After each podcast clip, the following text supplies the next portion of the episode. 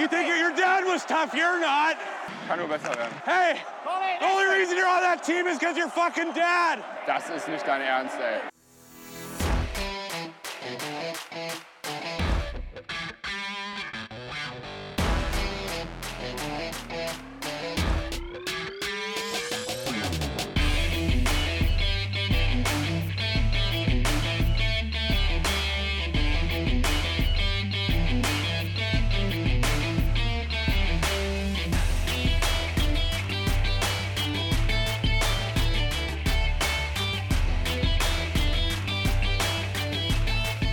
Mittwoch, Trash Talk Nummer 39 ist da. Hallo, liebe Freunde des gepflegten Puckschubsens. Hallo, DEG-Fans.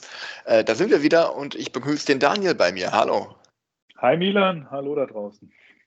Ja, es sind schon wieder vier Spiele her, seit äh, André und ich die letzte Folge aufgenommen haben und darüber wollen wir heute einmal ganz kurz und knackig sprechen. Und zwar genau genommen oben über das, äh, den 4 zu 1 Auswärtssieg in Nürnberg, das 7 zu 6 nach Verlängerung in Berlin, die 3 zu 4 Heimniederlage gegen Augsburg am vergangenen Sonntag.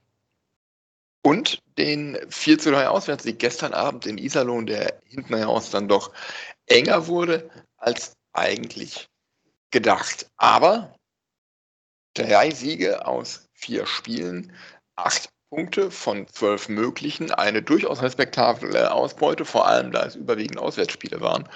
Ähm, die DEG kämpft sich so langsam aus ihrem kleinen Post-Corona-Zwangspausenloch ein bisschen heraus, oder wie siehst du das, Daniel?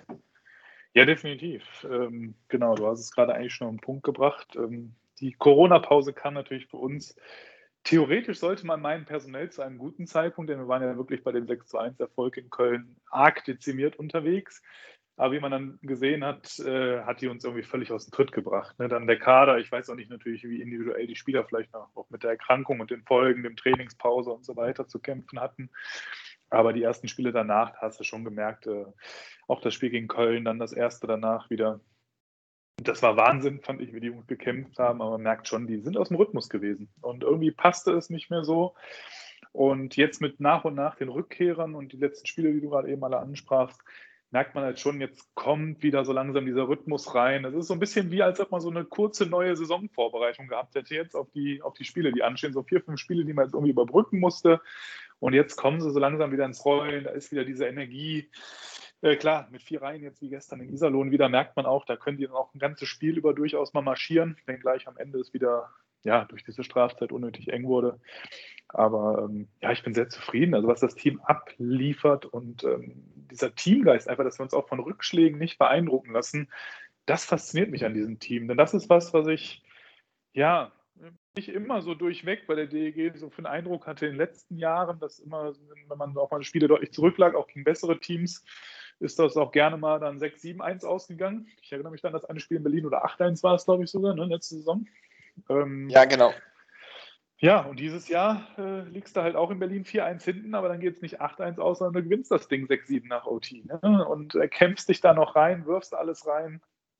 Und das, das diese Leidenschaft, die in dem Team ist. Ja, und dann so ein, so ein Wahnsinnstor in der Overtime. Sensationell. Ja, mega.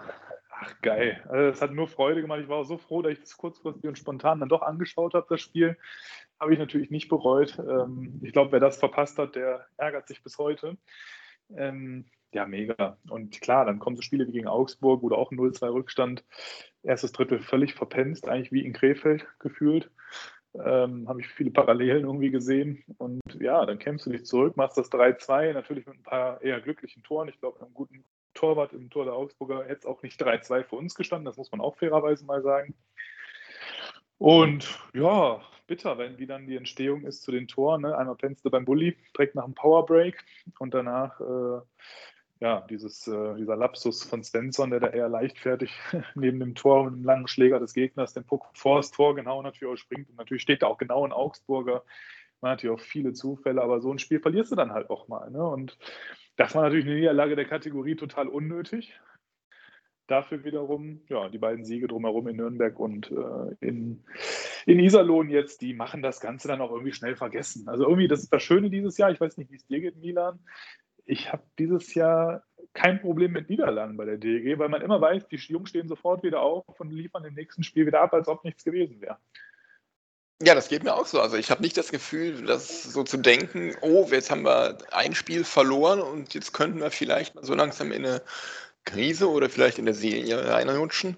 Ähm, das Gefühl habe ich auch nicht. Die sind jedes Spiel wieder aufs Neue da, sind so ein bisschen wie Stehaufmännchen der Liga und äh, ja, auch so eine, so eine Mentalität, ähm, ähm, dass sie sich da gar nicht irgendwie so, so einen Kopf machen oder gar nicht irgendwie so eine, eine um, ähm, Losing Mentality, wie wir das ähm, an anderer Stelle mit, mit Boss, nee, mit Buffalo schon mal besprochen hatten. Sowas kommt da gar nicht erst auf, sondern die glauben an ihre Stärke und jedes Spiel beginnt bei Null. Und das ist halt jetzt, äh, äh macht durchaus Spaß zu sehen.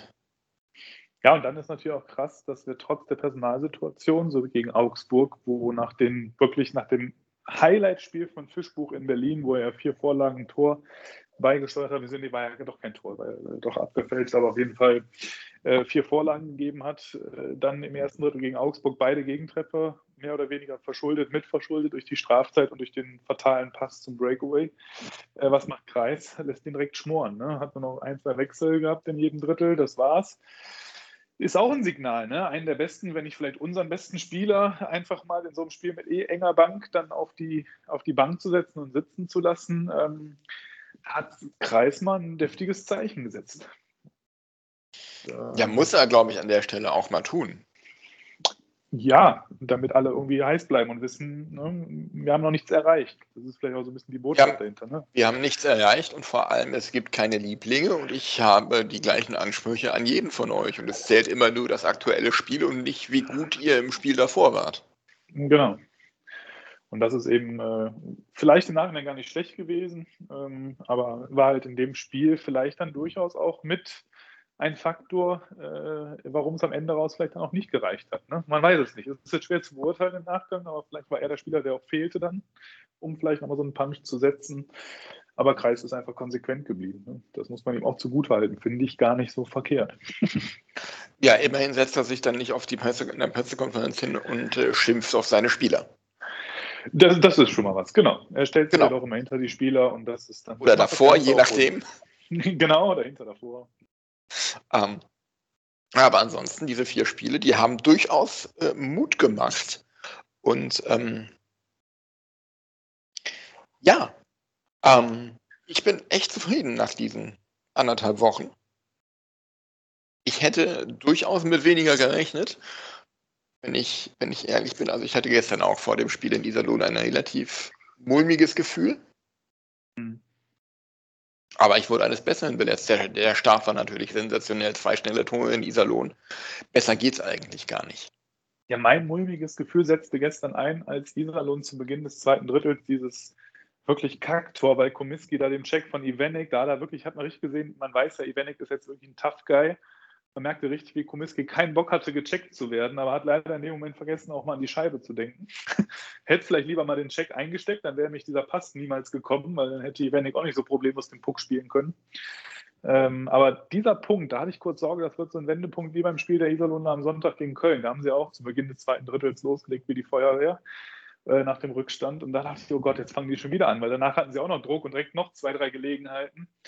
Mhm. Ähm, da dachte ich, oh Gott, jetzt macht Iserlohn das gleiche wie gegen Köln auch mit uns, aber da muss man auch der DEG mal den Hut zollen, äh, Kompliment zollen, Entschuldigung, den Hut ziehen, so. Ähm, ja, dass sie da einfach stabil geblieben sind. Pankowski mit einer absolut soliden Leistung. Für ihn tat es mir sehr, sehr leid, dass am Ende noch diese zwei Gegentore gefallen sind. Und ja, also haben sie sich toll rausgekämpft und eben genau anders als Köln am Sonntag in Iserlohn sind sie hier nicht eingebrochen und haben dann so eine Phase erwischt, wo sie dann komplett untergegangen sind. Und das hat die DG gestern wieder ausgezeichnet und das zeichnet die DG auch schon die ganze Saison über aus, dass sie eigentlich ähm, sich selten von Gegentoren sehr stark beeindrucken lässt. Ja, ja genau. Also ich finde es auch immer wieder, ähm, wie du sagst, beeindruckend, dass die DEG da ähm, ja, nicht auseinanderfällt. Du hast mit Köln das richtige Beispiel gesagt, die da am, am Sonntag, ich glaube, innerhalb von neun Minuten vier oder fünf Gegentore gefressen haben in Iserlohn. Ähm, das muss man auch erstmal schaffen. Ja.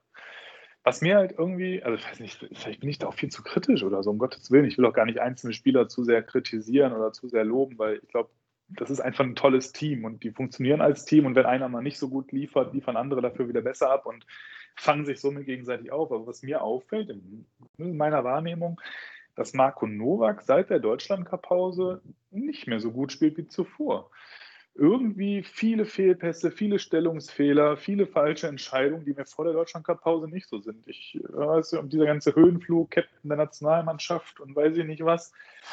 Äh, wer weiß, was er gerade für Angebote von anderen Vereinen bekommt. Ich meine, sein Vertrag läuft auch aus und vielleicht beschäftigt ihn das auch alles, ähm, dieses Thema. Ich kann mir vorstellen, dass da der eine oder andere Verein ihm nette Angebote vorliegt, der vielleicht auch mehr zahlen kann als die DEG. Aber irgendwie mit Marco Nowak bin ich im Moment nicht ganz so glücklich keine Ahnung. Er reißt zwar viel Eiszeit ab und ist natürlich weiterhin ein wichtiger Spieler, aber macht in meinen Augen deutlich mehr Fehler als vor der Deutschland-Cup-Pause. Ich weiß nicht, wie du das beobachtest, ob, das, ob ich mich da völlig vertue oder es einfach nur eine völlig falsche Wahrnehmung ist, aber ich finde, der Novak vor und nach der Deutschland-Cup-Pause sind zwei verschiedene.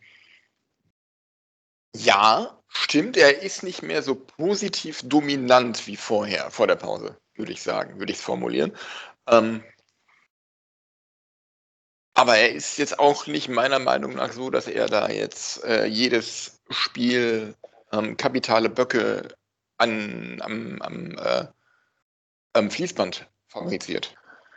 Ja, nee, genau, so übertrieben nicht. Aber mir fiel einfach bei ihm, fällt es mir besonders halt auf irgendwie, oder ist er mir zuletzt besonders aufgefallen, dass er irgendwie von der Leistung her insgesamt meiner Meinung nach ein bisschen zurück war zu der Zeit vor der Pause. Aber das ist einfach nur so ein Gefühl, so eine Wahrnehmung halt aus den Spielen, die ich gesehen habe. Und das waren jetzt fast alle. Aber, ja. ja wir wissen ja auch nicht, wer äh, von, der, von der Infektion jetzt wie weit betroffen war.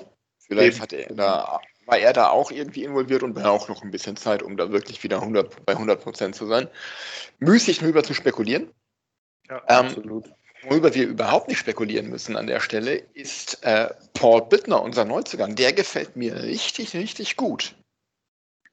Definitiv. Die letzten beiden Spiele gefiel er mir auch richtig gut. Ich muss sagen, die ersten beiden Spiele hatte ich den als so unfassbaren Mitläufer im Gefühl, der irgendwie gar nichts reißt. Dann hat er natürlich, muss man auch sagen, in Berlin ein Törchen gemacht, was er aber fast verkackt hätte. Eigentlich hat er den richtig schlecht abgeschlossen, wenn man mal ganz ehrlich ist. Äh, das muss er eigentlich viel besser machen, viel sicherer reinschieben. Das war ja dann eher lucky, das Ding, wo er alleine vor dem Tor stand. Ähm, aber ja, also langsam scheint er im Team angekommen. Man muss ihm ja auch Zeit geben. Ne? Ist gerade angekommen, direkt gespielt und so weiter. Ähm, aber ich merke auch, genau wie du, bin ich der Meinung, der kann für uns noch eine echt wichtige Verstärkung werden. Nicht zuletzt auch durch seine körperliche Präsenz. Scheint ja auch einen gewissen Zug zum Tor zu haben, wie man gestern gesehen hat. Und äh, ja, ich glaube, der kommt noch. Ich, für mich in den ersten beiden Spielen noch so Lala, da wirkt er total wie Mitläufer. Ich dachte, na toll, haben wir noch so einen verpflichtet, brauchen wir eigentlich nicht. Ähm, aber mittlerweile erscheint aufzuwachen. Und gefällt mir mittlerweile auch besser als Olsen, davon ab, der für mich eine der grausigsten Neuverpflichtungen ist, jetzt nochmal fazitmäßig bisher in der Saison. Äh, selbst gestern die Bullies, die wichtigen, gingen alle verloren, wofür man ihn eigentlich geholt hat mit seiner Bully-Stärke.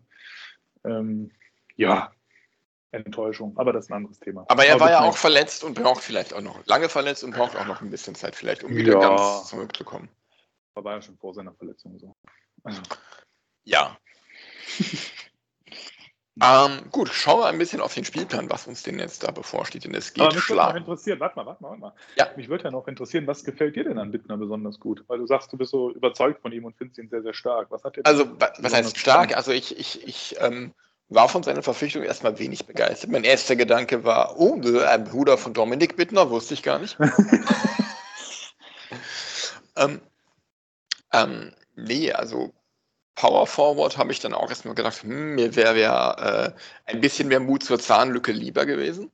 Mhm. Ähm, sprich Jaden DeShano, der ja ähm, aktuell, glaube ich, vereinslos ist, wenn ich das in den schwedischen Medien richtig gesehen habe, gelesen habe, ähm, weil der Vertrag mit seinem alten Arbeitgeber, Malmö war es, glaube ich, ähm, aufgelöst wurde. Ja, er hat auch irgendwann jetzt die Tage ein Bild aus Kopenhagen gepostet. Ich glaube kaum, dass er da unterwegs wäre, wenn er gerade bei einem Team aktiv wäre. Weil es hat keine Pause und nichts. Ähm, Na, genau deshalb. Also ähm, hätte ich vielleicht eher auf Jaden DeShino gehofft, nun ist es Paul Bittner geworden. Ähm, ja, Physis ist nie verkehrt, wenn man jemanden hat, den man da auch mal äh, vorm Tor parken kann oder sowas, der in den Ecken stark ist. Und er scheint auch recht gut Zug zum Tor zu haben. Das gefällt mir auch sehr gut. Ähm, die ersten beiden Spiele waren nicht so schwach, aber nicht so, nicht so stark, aber er muss, äh, das, das will ich ihm zugestehen, da muss er sich auch erstmal in der Mannschaft zurechtfinden. Ja, absolut. Ich denke, da ja, sind wir einer Meinung. Er braucht einfach noch ein paar Tage Spiele, Trainings, um da reinzukommen. Ja. Ja, und dann schauen wir doch mal ähm, auf, de, auf die oh, mein Timer, Milan, ich muss dich nochmal kurz unterbrechen, bevor du mit deinen Spielen anfängst. Das Brot ist fertig. ich äh, backe gerade ganz eifrig eine Rusti Krusti à la Bittner. Und äh, ja, jetzt muss ich mal kurz an den Ofen. Aber du kannst ja natürlich trotzdem gerne schon mal weiter erzählen. Ich hoffe, ich störe mit meinen Background-Geräuschen dann nicht. ähm, das Rusti Krusti à la Bittner ist fertig. Oh, herrlich. So, Milan, Spielplan. Hallo, ich bin, hallo, ich bin Daniel und ich backe Brot. Und ich backe Rusti Krusti. Ja. Damit hätten wir den Sendungstitel. ähm, ja, ähm, gucken wir ein bisschen auf den Spielplan. Die nächsten Spiele. Äh, Freitag auswärts. Geisterspiel in Mannheim. Mhm. Und dann folgen zwei Heimspiele am Sonntag gegen Bietigheim und äh, äh, dann am Dienstag um 19.30 Uhr gegen Straubingen. Ähm, Straubingen. Ja, dann geht es auch noch München, Wolfsburg, in Ingolstadt, in Mannheim und am äh, zweiten Weihnachtsfeiertag, am Boxing Day, dann zu Hause gegen die Iserlohn Boosters. Ähm, ja, aber gucken wir erstmal die nächsten drei Spiele in Mannheim gegen Bietigheim und in, äh, gegen Straubing. Ähm, was sind so deine Erwartungen, gerade in Mannheim ähm, vor Nullkulisse. Ja, ganz klar Sieg. Ja, also den Anspruch müssen wir jetzt haben nach der bisherigen Serie, dass wir Mannheim weghauen. Nein, Quatsch, Spaß beiseite. Nein, äh, ja, du fährst ja nicht mit der Erwartung hin, dass du drei Punkte in Mannheim holst. Ich sehe das Spiel so ein bisschen wie das in Berlin. Es kann eine mega Überraschung werden, dass sie da irgendwie punkten. Traue ich der Mannschaft auf jeden Fall zu. Man darf aber auch nicht vergessen, dass die im Moment für ein Pensum abspulen. Mannheim hat jetzt am Sonntag ihr letztes Spiel. Die haben jetzt am Freitag wieder also längere Pause dazwischen. Äh, das wird eine harte Nummer. Und ich glaube, nur wenn wir ein bisschen Glück haben, eine überragende Torhüterleistung äh, und insgesamt der Puck gut von Kelle zu Kelle geht, nur dann werden wir eine gute Chance haben, in Mannheim überhaupt irgendwas mitzunehmen. Ansonsten muss man da, glaube ich, auch durchaus realistisch mal mit null Punkten rechnen. Dafür natürlich Gegenstück am Sonntag da darfst du nicht nochmal so eine Leistung präsentieren wie bei dem Hinspiel in Bietigheim. Da müssen drei Punkte her, das ist ganz klar. Also ein Heimspiel gegen Bietigheim darf man einfach nicht verlieren in der jetzigen Situation. Ähm, kann aber trotzdem passieren. Also so realistisch muss man auch sein. Bietigheim immer für eine Überraschung gut. Ich finde, die sind so schwankend in der Leistung zwischen Topspielen und wirklich schon zweitligamäßigen Eishockey sind die äh, von Spiel zu Spiel unterwegs gefühlt. Von daher ähm, lassen wir uns mal überraschen, wie das Spiel läuft. Aber ja, und dann macht es ja, was war nochmal das letzte Straubing, ne, am Dienstag? Ja. Ja, ja Straubing am Dienstag. Ich meine, wir haben es im ersten Spiel gesehen, gegen Straubing ist immer was drin. Ähm, ist auch da eine Frage der Kräfte am Ende des Tages. Ne? Wenn du immer jetzt diese drei Spiele pro Woche hast, abwarten. Also alle Spiele, meiner Meinung nach, wie immer in der Liga eigentlich, das kann man eigentlich bei jedem Spiel sagen, können in beide Richtungen gehen. Für mich sechs Punkte müsstest du aus den drei Spielen holen können. Ja, gehe ich mit. Ich glaube auch, dass wir in Mannheim nichts holen werden, weil die haben ja ordentlich den Kopf gewaschen bekommen nach der überraschend deutlichen Heimniederlage gegen Wolfsburg am Wochenende. Und werden da sicher was wieder gut machen wollen, auch äh, wenn die Halle leer ist. Das denke ich Und, auch. Ähm, wobei ich da auch denke, wenn wir so die ersten fünf bis zehn Minuten ohne Gegentor überstehen, könnte da auch was gehen. Ja, klar, wie gesagt, es wird, glaube ich, auch auf einen sehr, sehr starken Hahn oder Pankowski ankommen. Ich glaube, du kannst in Mannheim nur mit einem guten Torhüter gewinnen. Ja, oder generell mit einer guten Defensivleistung und mit der effizienten Leistung im Angriff. Genau, absolut. Weil Mannheim wird sich immer ihre Chancen rausspielen, die werden sich auch immer gute Chancen rausspielen. Und wenn du es da schaffst, einige davon zu überstehen ohne Gegentor, dann hast du eine Chance. Fallen da die Dinger, dann wird es halt eng. Dann wird es eng. Genau. Ähm, ich habe es gerade schon äh, kurz erwähnt. Lassen uns mal kurz auf die Liga blicken. Da gibt es eigentlich noch zwei Themen, die ich hier so auf meinem Zettel habe. Ähm, ja, die Iserlohn Boosters. Die Roosters haben sich ein neues Logo gegeben vorübergehend mit dem Hahn, der eine Maske trägt, eine Spritze in der Hand hält anstatt eines Eishockeyschlägers und anstelle der Hockeyschläger blaue medizinische Handschuhe trägt. und machen ganz massiv Werbung für Impfungen in einem äh, Impfzentrum in der Nähe der Eissporthalle. Und ich finde, äh, es gibt durchaus schlech schlechtere Wege dafür zu werben. Ich finde es eine richtig gelungene Sache von den Roosters. Absolut. Äh, wir hatten es äh, in unserem Chat schon geschrieben. Äh, das Beste, was aus dem Hagener Vorort jemals kam. und so muss man es auch, glaube ich, sehen. Also eine coole Aktion der Roosters, das muss man denen lassen. Ähm, von daher sehr unterstützenswert und wäre schön, wenn einige andere DL-Profivereine, auch wenn sie ihren Namen nicht so schön umbenennen können, aber trotzdem bei so einer Kampagne noch verstärkt mitmachen könnten. Ja, ja, sehe ich ganz genauso. Richtig gut gemacht. Da äh, Hut ab und Kompliment und danke für die drei Punkte gestern ins Sauerland. Und dann jetzt, ja. ähm, wo wir gerade bei Hut ab sind, ähm, das hat Rob Collins auch gemacht in seinem äh, Gratulationsvideo für Patrick Reimer anlässlich dessen tausendsten DEL-Spiel. Das ist schon, äh, das sind die Reimer Festwochen im Moment in der DEL, oder? Ja, Wahnsinn. Es ist natürlich auch irgendwie total geil, wenn jemand schafft, so zwei Bestmarken innerhalb eines Spiel, zwei Spielen quasi zu erreichen, ist ja, ist ja legendär. Also diese All-Time-Topscorer und noch 1000 Spiele. Der Mann hat es einfach verdient. Sympathischer Typ, absolutes Vorbild für viele, auch die vielleicht noch Eishockey anfangen und so weiter. Ich habe ihn auch sehr geschätzt in seiner DEG-Zeit, habe ihn auch immer geschätzt als Gegner. Und äh, ja, schön, dass man diese Ära miterleben durfte, sogar im eigenen Trikot des eigenen Vereins. Und alles Gute, Patrick. Weiter so. Kann ich mich nur anschließen. Ich finde, es, es spricht wahnsinnig für ihn, wenn man sieht, wie viel Respekt und wie viel, wie viel ähm, Zuspruch er vereinsübergreifend äh, in der Liga erfährt. Ähm, er hat ja bei seinem 1000. Spiel, das war ja ein Auswärtsspiel in Köln, hat er von der ganzen Halle äh, Standing Ovations bekommen, äh, absolut verdient, untadliger Sportsmann, hat sich nie irgendwas zu Schulden kommen lassen. Und, ähm, das stimmt nicht. nicht. Ich erinnere an die, äh, an die obszöne Geste und die Matchstrafe. Die Obszön. hat Patrick Reimer bekommen damals, oder? Ich kann mich nicht erinnern. Es gab doch mal eine Matchstrafe wegen obszöner Geste und ich meine, das war Patrick Reimer gegen die Augsburger Panther, oder? Vertue ich mich jetzt so sehr. Boah. Muss mal den, da schmeiße ich mal den Google Wizard an. Aber ich meine, das war Patrick äh, Reimer damals. Das passt ziemlich auch irgendwie so gar nicht zu ihm. Der hat doch einen Mittelfinger im Augsburger gezeigt. Tatsache. Ja, ja. Wisst ihr? Der EG unterliegt Augsburg, was ich alles im Kopf habe. Das ist einfach krank. Neun Jahre her und das ist so in meiner Birne. Verrückte Sache. Ja, da wurde noch zwei Spiele gesperrt für, für die Option-Geste ja. in Richtung Bank der Gäste. Also so ganz sauber war es nicht die Karriere. Ich habe Nein, Quatsch, wir wollen aber nicht darauf rumreiten.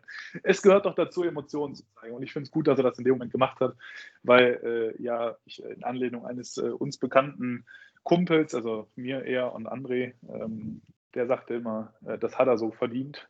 Und äh, ja, der Augsburger hat es einfach in dem Moment verdient. Punkt. Ich kann mich da gar nicht mehr daran erinnern, aber ja, obszöne Geste.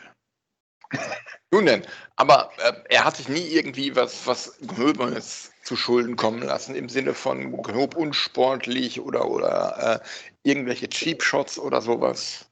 Nein, genau. Ja, absolut fairer Sportsmann. Ja. Äh, und ähm, Wusstest du eigentlich, dass er eine besondere Verbindung zu einem Schiedsrichter hat? Eine besondere Verbindung zu einem Schiedsrichter? Ja.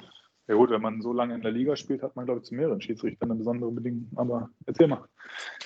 Ähm, Moment, ich muss das eben kurz einmal verifizieren.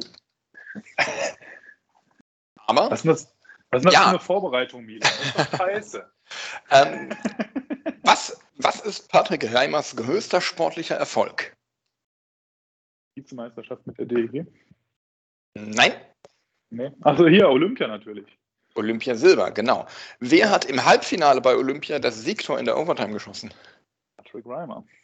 Wer war Schiedsrichter, der das Tor nach Videobeweis gegeben hat? Keine Ahnung. Alexi Rantala. Ach, Wer war der Schiedsrichter, der im Olympiafinale zwei Minuten gegen Reimer gegeben hat in der Overtime? Wahrscheinlich Alexi Rantala. Und wer war Schiedsrichter beim Auswärtsspiel in Krefeld, als Patrick Heimer alleiniger DL-Topscorer geworden ist? Wahrscheinlich Alexi Randall. Richtig. ja. Man nennt ihn auch Alexi Reimer. Aber schon spannend, was für Geschichten dieser Sport immer wieder schreibt. Und ähm, ja, ich freue mich wahnsinnig für Patrick Heimer. Ich finde ihn total sympathisch und auch dieses Video, das die Ice Tigers da ähm, am Sonntag in der Halle gespielt haben und jetzt auch auf YouTube und Instagram geteilt haben. Ähm, toll. Und ähm, ja, ähm, Ryan Caldwell hat ganz schön zugelegt. Oh ja. das ist aufgefallen, das ist richtig. Ja, und ähm, nach seiner, seinen Worten da, ich glaube, ich würde gern Rob Collins irgendwann als Trainer sehen bei der DEG. Ja, warum nicht? Ne? Ich weiß nicht, ob er überhaupt Ambitionen hat oder ist er Trainer oder was ist sein Plan? Ich weiß das nicht. Ich habe das nicht mehr so verfolgt. Ich auch nicht. Aber wer weiß, vielleicht äh, trainiert er schon irgendwelche Jugendteams oder unterklassige Teams und arbeitet gerade an seiner Trainerkarriere. Keine Ahnung, aber der war doch immer auch ein sehr gebildeter Mann. Ich kann mir auch vorstellen, dass der außerhalb des Eishockeys einen Jobfuß fasst. Auch möglich, ja. Der feine Herr, der Professor. Der Professor, ja. Ja, gut, das ähm, wäre es, glaube ich, gewesen an dieser Stelle. Oder hast du noch irgendwas aus der weiten Welt der NHL?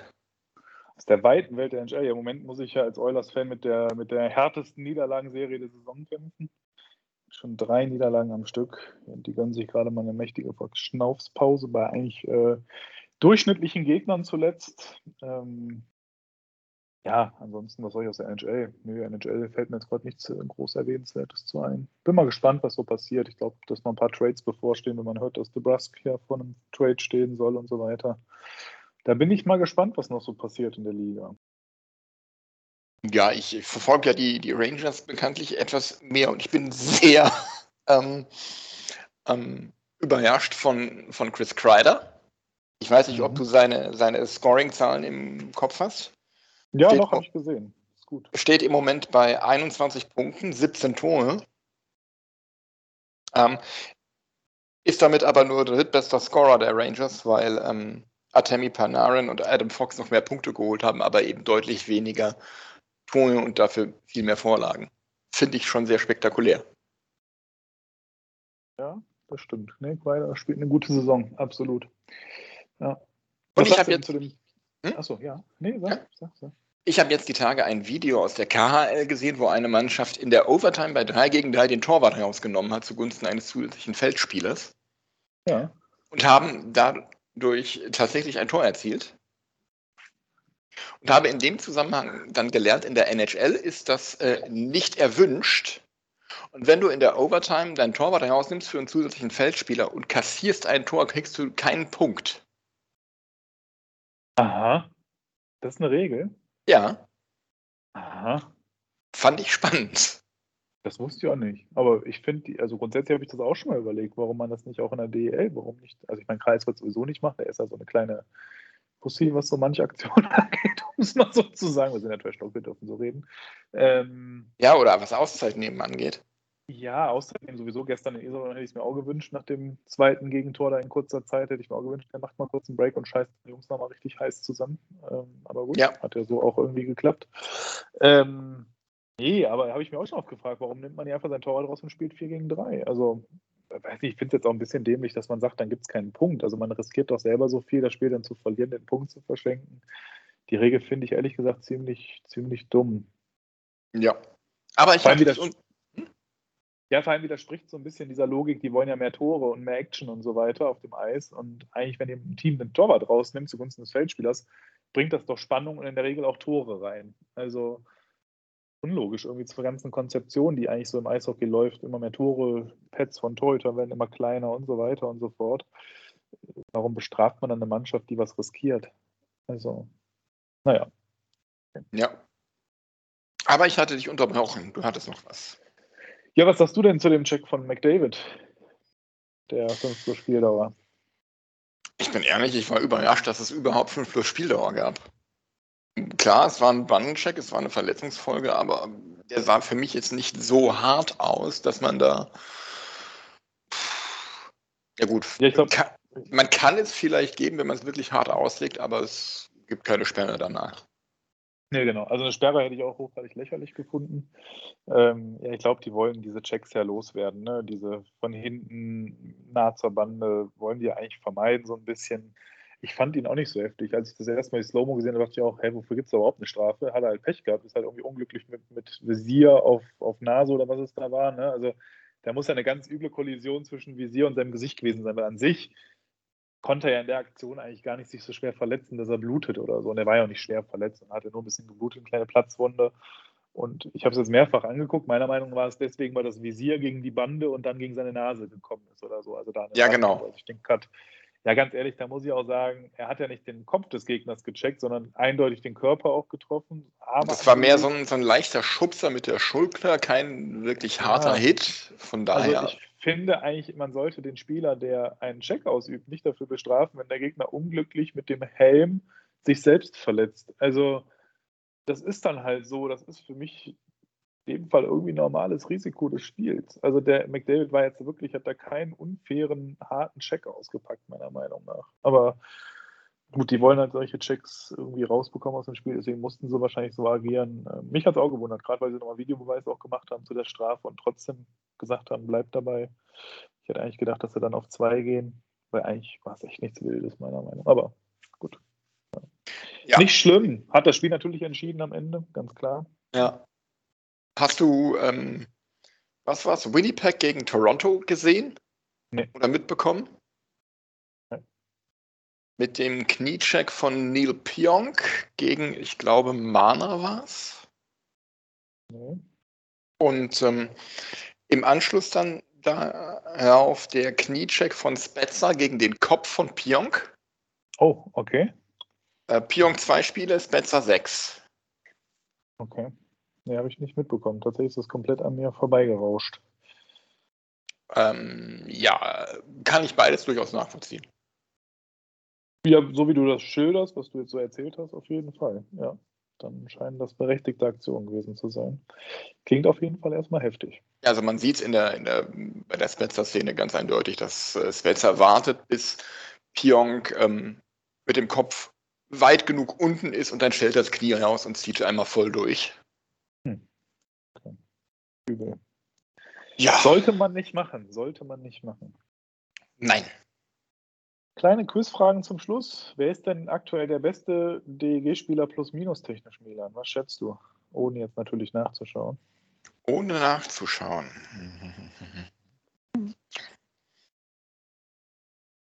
Tipp. Also ich glaube, ohne Nachschauen würde man auch nicht drauf kommen. Cedric Schiemens. so krass jetzt auch wieder nicht. Aber es ist Tobi Eder. Mit plus 9. Hingegen ist tatsächlich, und das ist tatsächlich erstaunlich eigentlich, und das ist vielleicht auch ein bisschen, sieht man auch, warum vielleicht äh, Harry Kreis hier mit der Maßnahme gar nicht so falsch lag, denn eigentlich unser zweitbester Scorer, Fischbuch, mit minus sieben schlechtester im Team. Und zwar mit Abstand schlechtester. Ja. Ähm. Okay. Ja. Da muss er ein bisschen mehr nach hinten tun. Ja, und vorne vielleicht nicht so riskant spielen. Ne? Vielleicht dann doch ja. mal den sichereren Pass wählen, anstatt immer den, äh, der, wenn es gut geht, mega, aber zu oft geht es halt daneben scheiße Pass. Genau. äh, übrigens, die meiste Eiszeit im Sturm hat Brandon O'Donnell. Natürlich. Können wir den halten, Milan? Ich hoffe es, aber ich glaube nicht. Fürchte auch. Ja, das ist echt bitter. Da hast du wieder so einen guten Fang. Erinnert mich irgendwie sehr an Deschenaux, wenngleich er für mich der komplettere Spieler noch ist als Deschenaux irgendwie und weiß ich nicht, ich finde den einfach so geil, den Typen. Wie der sich auch reinhängt. Der kämpft jedes Spiel, ist gleichzeitig ein Scorer, kann auch durchaus ein bisschen tough. Ähm, mega. Also, wo sie den ausgebuddelt haben und warum den bisher noch kein anderes DEL-Team entdeckt hat, geiler Typ. Ja, absolut. Und wer mir mehr und mehr gut gefällt, ist übrigens auch Jonas Jerwin. Das stimmt. Der kommt auch so langsam in Schwung. Ähm, ich fand es ein bisschen schade, dass das äh, Viktor Svensson da gegen Augsburg so eine unglückliche Figur gemacht hat. Ähm, wo ich trotzdem sehr, sehr froh war, dass seine Verletzung nach dem Heimspiel gegen Köln nicht so schwerwiegend war, wie zunächst befürchtet. Das stimmt. Ja. Naja, aber um nochmal auf Jonas Jerwin zurückzukommen, ich finde, zuletzt hat er auch deutlich mehr körperliche Präsenz gezeigt als am Anfang, was ich schon mal sehr begrüße, weil wir brauchen das auch in der Verteidigung, meiner Meinung nach, dass da einer ein bisschen so den Abräumer macht und das macht er immer besser, äh, immer mehr und immer besser. Ja. Und äh, er schaltet sich auch immer mehr in offensive Aktionen mit ein. Also er ist nicht mehr so dieser ruhige, ich spiele mal hinten einen guten Aufbaupass und ansonsten gucke ich, dass ich so halbwegs meine Position halte, sondern ich finde, er übernimmt immer mehr Verantwortung und Initiative und das gefällt mir echt gut. Wenn er so weitermacht, äh, hoffe ich, dass sie den auch noch mal ein Jährchen länger halten können. Hoffe ich auch. Äh, kann ich alles nur bestätigen. Ich finde, er wächst langsam an seinen Aufgaben. Vielleicht ist das auch was, was Harold Christ so wollte, dass er ihm gesagt hat, mach erstmal langsam ein Piano zu, an, zu Anfang. Ähm, bleib erstmal bei deinen Leisten, mach hinten erstmal dicht und dann Stück für Stück kriegst du ein bisschen mehr nach vorne. Das genaue Gegenteil übrigens für mich hinten in der Verteidigung David Trinkberger. Für mich, boah, der ist so schlecht. der ist so schlecht. Ist einfach eigentlich in meinen Augen nicht wirklich ein DEL-Spieler. Also DL2 bestimmt ein guter, solider, aber für die DEL einfach in Summe hat der für mich zu wenig klare Aktion, zu wenig Selbstbewusstsein. Er strahlt kein Selbstbewusstsein aus. Da wirkt jede Aktion so halbherzig, so Larifari, als ob er auch teilweise keine richtige Spannung am Schläger hat. Also der ist so ein bisschen so schlaksig unterwegs und irgendwie so alles, weiß ich nicht. So, er wirkt so laissez-faire. Ja, aber halt kann er sich halt nicht erlauben. Ne? Also so, Ja. er wirkt laissez-faire, aber es ist bei ihm nicht dieses typische laissez-faire. Für mich ist das bei ihm fehlendes Selbstvertrauen, Selbstbewusstsein. Der ist so irgendwie so, weiß ich nicht. Ich versuche jetzt was, ah, jetzt traue ich mich doch nicht mehr. ähm, ähm, Wie irgendwelche Kinder, die zum ersten Mal auf dem 3-Meter-Brett stehen und bis nach vorne gehen und dann doch zurücklaufen wieder. Ja, so ungefähr. Also irgendwie Trinkberger bin ich überhaupt nicht glücklich und zufrieden mit. Von dem habe ich mir irgendwie ein bisschen mehr erwartet. Ähm, dachte auch, dass er mehr mitbringt. Ähm, war völlig offen. Ich habe ihn jetzt noch nicht so oft spielen sehen, auch in Nürnberg. Aber für mich enttäuscht, gerade wenn man auch vergleichsweise dann so einen Heinzinger sieht oder so, die aus der zweiten Liga hochgekommen sind und wie ein routinierter DL-Verteidiger teilweise spielt. Ähm, ganz anderes Kaliber. Also der Unterschied Heinzinger und Trinkberger ist gigantisch. Ja, absolut. Und äh, deswegen hoffe ich eigentlich, dass auch ein Geithner, der am Anfang der Saison für mich Rückschritte, aber mittlerweile dann vor seiner Verletzung wieder echt sehr solide gespielt hat. Ich hoffe, der kommt schnell zurück. Dann kann ich mir auch vorstellen, dass mal so ein Trinkberger auch mal nicht spielt. Ja, sehe ich ganz ähnlich. Ja, und die beiden Torhüter, um das noch abzuholen, jetzt haben wir nochmal über die Feldspieler gesprochen. Äh, Torhüter, ich finde beide diese Saison echt gut, muss ich sagen. Also, Ich finde sie solide. Ich finde sie solide. aber du schimpfst nicht mehr so viel wie letztes Jahr, merke ich. Ich finde sie solide, bin aber nach wie vor der Meinung, dass sie uns, dass sie keine, beide keine Torhüter sind, die Spiele im Alleingang gewinnen. Okay. Also ich finde, dieses Jahr haben die uns schon beide Spiele gewonnen, weil sie einfach in vielen Situationen eben doch gehalten haben, so wie gestern. Meiner Meinung nach hat durchaus Pankowski uns gestern auch in Summe über die 60 Minuten das Spiel durchaus mitgewonnen, weil er einige Male wirklich extrem ruhig, extrem sicher beste Schussgelegenheiten der, der Roosters gefangen hat. Nicht alle musste man zwingend halten. Also für mich auch ein Hane in Köln zum Beispiel was der da abgerissen und gehalten hat bei dem Spiel in Köln teilweise. Der war ja immer da. Selbst die Kölner, die neben mir saßen, ich saß ja im Kölner Block, die haben auch gesagt, boah, Alter, euer Torwart, hätte ich auch gerne hier in Köln. Ja, also ich finde schon, die haben echt beide einen guten Schritt nach vorne gemacht. Ich bin sehr, sehr zufrieden, auch mit dem Konzept. Zwei junge deutsche Torhüter, ich finde, das geht voll auf. Wir haben, ich finde, wir sind im Vergleich zu allen anderen DEL-Mannschaften auf der Torhüterposition nicht benachteiligt. Ja, ich, ich sag mal so, sie verlieren uns keine Spiele, sie gewinnen uns aber auch keine im Alleingang.